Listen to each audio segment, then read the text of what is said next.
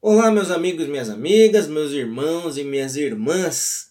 Aqui Cleverton Vieira vos fala e é com muito prazer que eu te recebo em mais um Pequenos Goles de Água Viva. Assista essa mensagem até o fim para você ser abençoado. Compartilhe também para que uma palavra aí que muitos estão precisando possa chegar a mais pessoas. Tá joia? Então assista, compartilhe, assista até o fim para você não pegar uma mensagem somente pela metade. Tá joia? Hoje nós vamos a falar aqui sobre um tema chamado Se eu apenas te tocar. Nós vamos ler aqui, como sempre, um trecho bíblico aqui. Espero que essa palavra possa abençoar sua vida, tocar o seu coração aí. Lembrando que essa mensagem fica no meu YouTube, fica no Instagram, no Facebook e também no Spotify e em outras plataformas de podcast.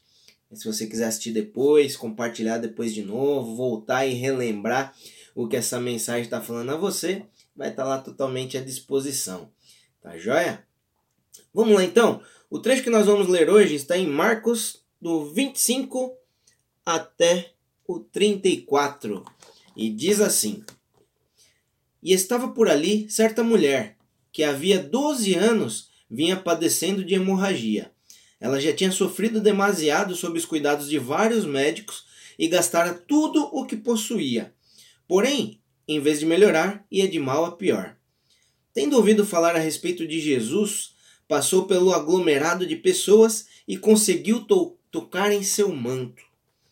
Pois dizia consigo mesma: Se eu puder ao menos tocar as suas vestes, serei curada.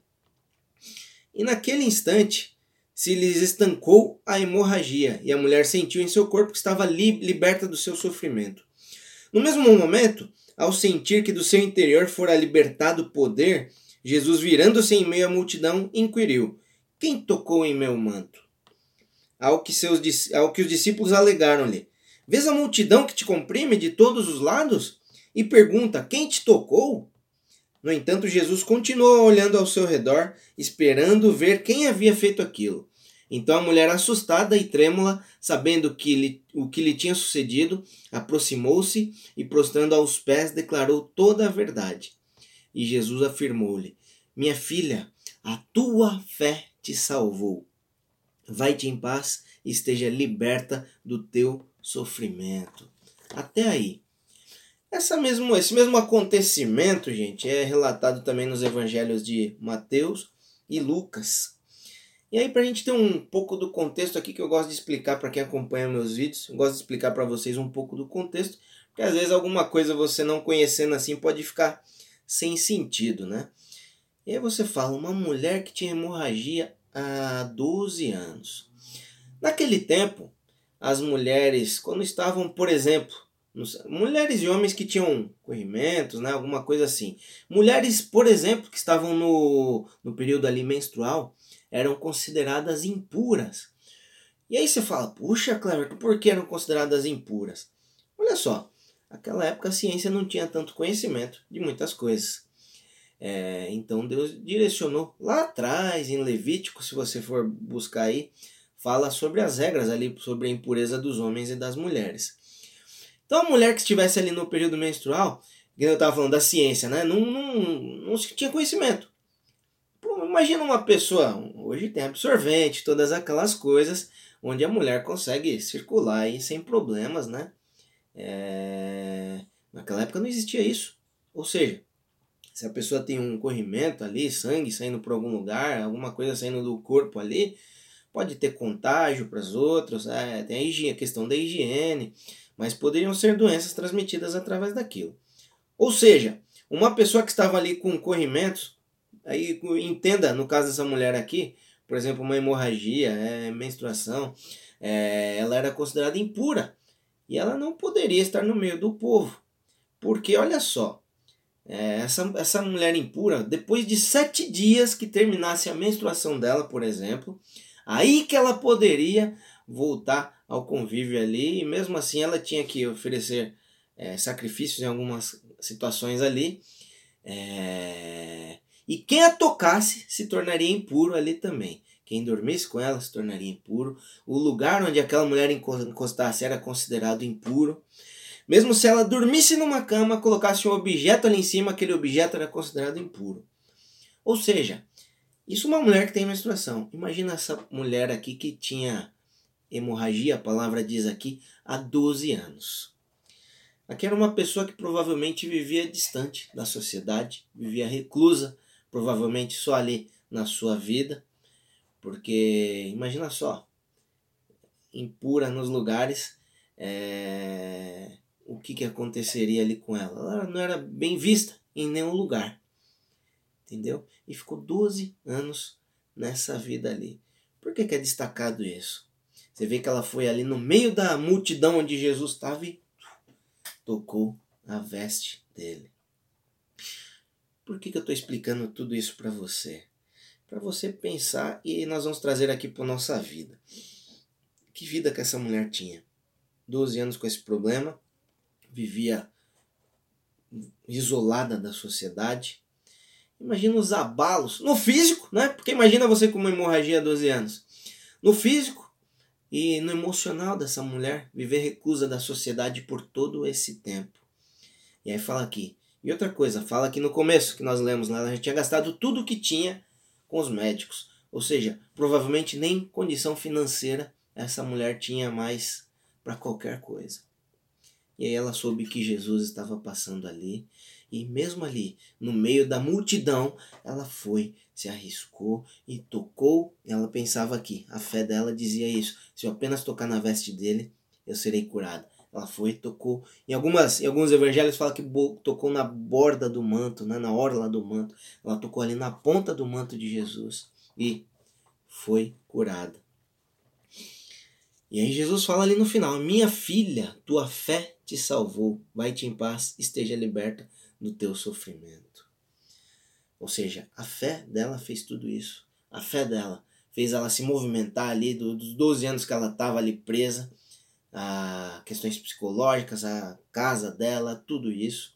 Fez ela se movimentar, ela tocar no manto de Jesus, fez ela tocar ali, somente tocar no manto de Jesus que ela estaria curada. Mas Jesus sentiu que saiu o poder dele e procurou.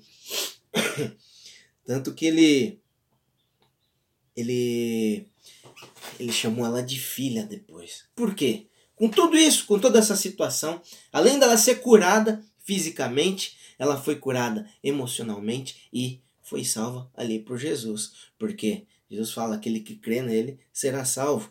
E ele fala que a tua fé te salvou.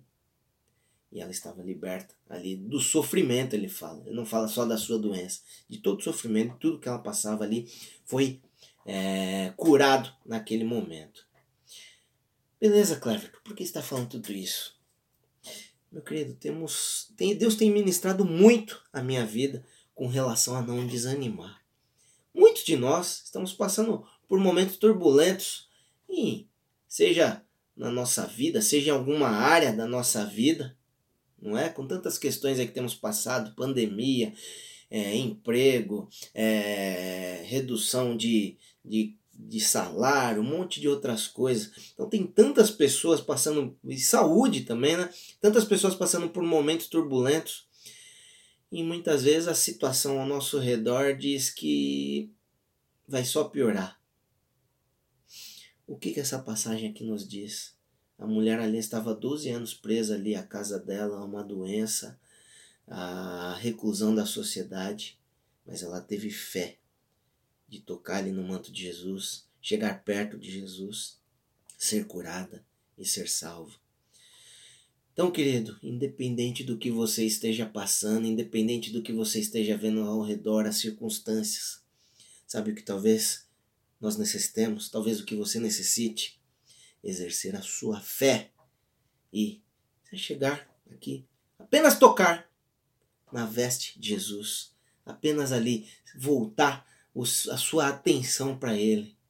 Tudo, tudo pode ser esclarecido, tudo pode ser curado, tudo pode ser modificado na sua vida. Existe até uma música que fala: Se eu apenas te tocar, eu sei, serei curado.